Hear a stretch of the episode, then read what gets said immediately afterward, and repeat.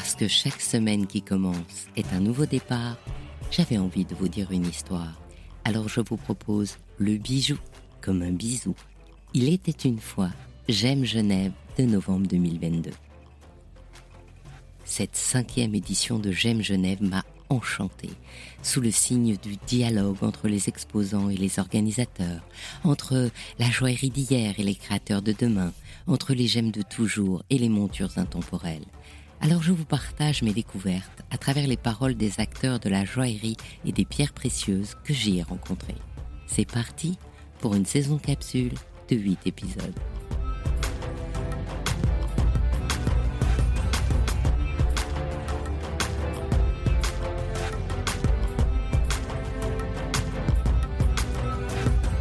Hello everyone, I'm Wallace Hong. I'm from China originally and I'm based in Spain. I was really uh, appreciated to be discovered by Nadesh. I think it's the moment for me to show my art to the world. Your art are really specifically because you work with Titan. Yes, I work with Titanic and all the work it's made by hand and the new technique that I'm using is directly sculpting in the titanium metal based so there's no 3d casting 3d printing or any wax casting. It's directly manually sculpted just to make one. And i remember you tell me uh, your technique was inspired by antique techniques. Yes i inspired by many different kind of uh, fields of art and different kind of techniques. I always seek because when I decided to be a designer, just ask myself if I'm not professional, how can I make sure that I can be the one? I can be special. So uh, also, I didn't learn professionally, or I was crazy looking for answers, and then my inner answer is learn see the things that people had never seen. So I study many different things, for example, marketing, advertising, branding, marketing, and, and so many things and inter- international sh- trade, for example, and different kind of uh, of the crystal, of the goldsmith. I can have inspiration. My best teacher is nature, and I think it's coming for me because of when I was kid, I was I had an unusual childhood. So every day I wake up, it's like in a new adventure with just a small river and mountains, just me with my mom, me and my mom. And I still remember that day when I chased a butterfly near the field. I, I just shocked by one butterfly flew out directly from the water cave. Really, really massive butterfly. I had never seen something like that.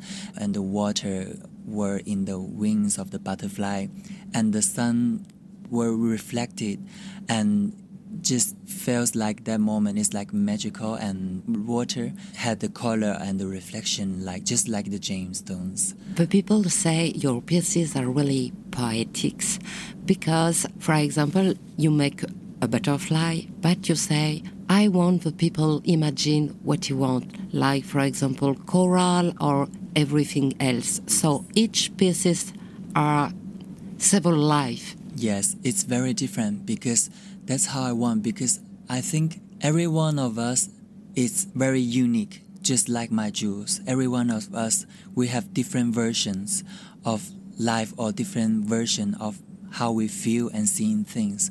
So I would like every different person when they see my work, they can connect. They can have some different connections. They can feel how they feel and see the things how they see. So some people they might see my butterfly as a cora, and some people they might see as a water butterfly or as a just water splashes. And after you told them it's an abstract butterfly, then they realize it's a butterfly. So I would like them to different people have different connections. If I can make a wish for you, what do you like I wish for you? I will we I would like you to wish me to be able to continue to create as much as beautiful art as I can and to be continually to be seen. The name of my brand is uh, Toji Jewelry. Toji means crown from Persian language. I'm coming from gemstone dealers family. Uh, basically, my dad is dealing with gemstones, and I've been working almost eight years in gemstone business. That's why I got passion in gemstones. So in my jewelry, I'm concentrating on the gemstones mostly, and I'm trying to like I'm inspired by everything, like by nature, by feelings. Honestly, I don't have any artistic like background background. I was not studying art. And I think if I were doing art, I would do abstract because all my jewelry is like different style. I just try to express whatever I see around me. I concentrate on the color of gemstone, whatever I felt. I want people to see the piece and feel like what I wanted to tell them with the colors, with the shapes and everything. I'm trying to find high quality manufacturers, so all our jewelries are in high quality and I do capsule collections, so we don't have any pieces that are unique piece. Nothing in this like world has a duplicate, so we like there is no flowered, which is the same as the other one. Everything is unique. So that's what I'm trying to show in my jewelry. And there's never the same emotion that we feel. It's always different. So I don't like to duplicate and make like many pieces in the same style or something. And also because I'm dealing with color gemstone, it's impossible to do that in colors because all the colors are different and you can never find like similar. Even matching pairs sometimes are slightly different in colors. I'm very happy to be at Gem Geneve. Before, I was um, mixing it with my dad's uh, gemstones, you know, and it's my very, very first time at Gem Geneve uh, when I'm presenting my jewelry in separated booth in designer area. So I'm honored to be here, and um, yeah. In all your jewel, I notice a really nice ring, and the stone is gray. Actually, yes, uh, you're right. It's gray sometimes, and sometimes it's lavender. So that's the interesting part about this stone. It's like ice. You know, you can have like different shade of ice depending on what uh, clothes you wear. So the same with this stone. Sometimes it appears to be gray, sometimes lavender, and that's what I like about it. It's very special. So it depends on your feeling, on your mood. it's a 17 carats lavender spinel and I tried to make a very simple design, like you've seen, like not many diamonds, very simple ring because the stone itself is very beautiful. I didn't want to disturb the, the beauty of the stone with the extra things. And I noticed several other jewels and they are pink. Those necklaces are made with pink spinels that are coming from Tajikistan, from a very famous Kuh-i-Lal mine. Actually, me myself, uh, I'm half Tajik. My dad is from Tajikistan, so I I really have a special feeling about these stones because I believe that like my ancestors are from there. So I really have a very good feeling. I can feel that those stones give me some energy. So I like to work with them. And nowadays there are not many in the market because the mine is um, not anymore giving any production. Those are beads. So I try to add some sparkle with diamonds like hoops in the middle and then keep the gems by themselves to separate the color. You're right.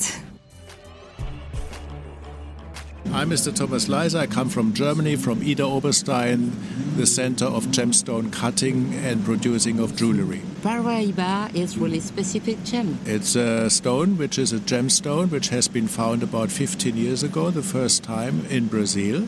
And nowadays you find it also in Nigeria and in Mozambique. The speciality of this stone is that it has certain kind of fluorescence. It means it, it has a lightning in the dawn or the lightning in the dusk. So it means that when other kind of stones are not anymore visible, you still have with a Paraiba a stone which is lightning. It's not lightning like a real light, it's a kind of lightning. And if you are sitting, let's say, in a restaurant where the light is not so perfect, and you have your hand Uh, on your table and you are eating something and someone is wearing a ring with a paraiba, it will be still visible.